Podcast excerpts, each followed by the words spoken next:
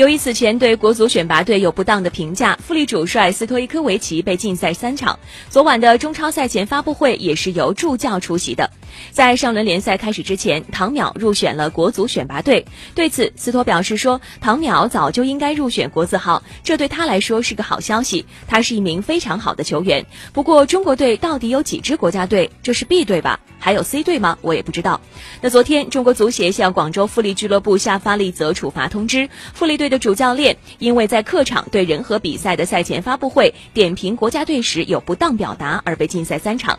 本赛季的最后三轮，斯托伊科维奇无缘在教练席上指挥比赛。在十一月九号的时候，其实富力俱乐部的球迷公开日，斯托特意通过采访向外界澄清了自己的无意之举。他是以诚恳的态度表示，我当时的出发点是我真的不知道我的球员属于哪支国家队。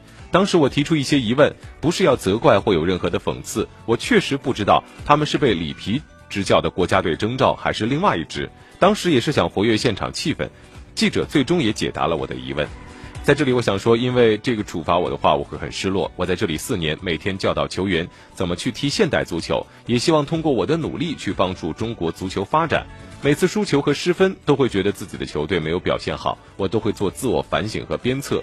我们不会找借口，不会指责裁判。我在中国这么久，从对中国足球的忠诚方面来说，我是一个非常好的代表。如果不想帮助中国足球发展的话，我会其他去其他国家来找其他的工作。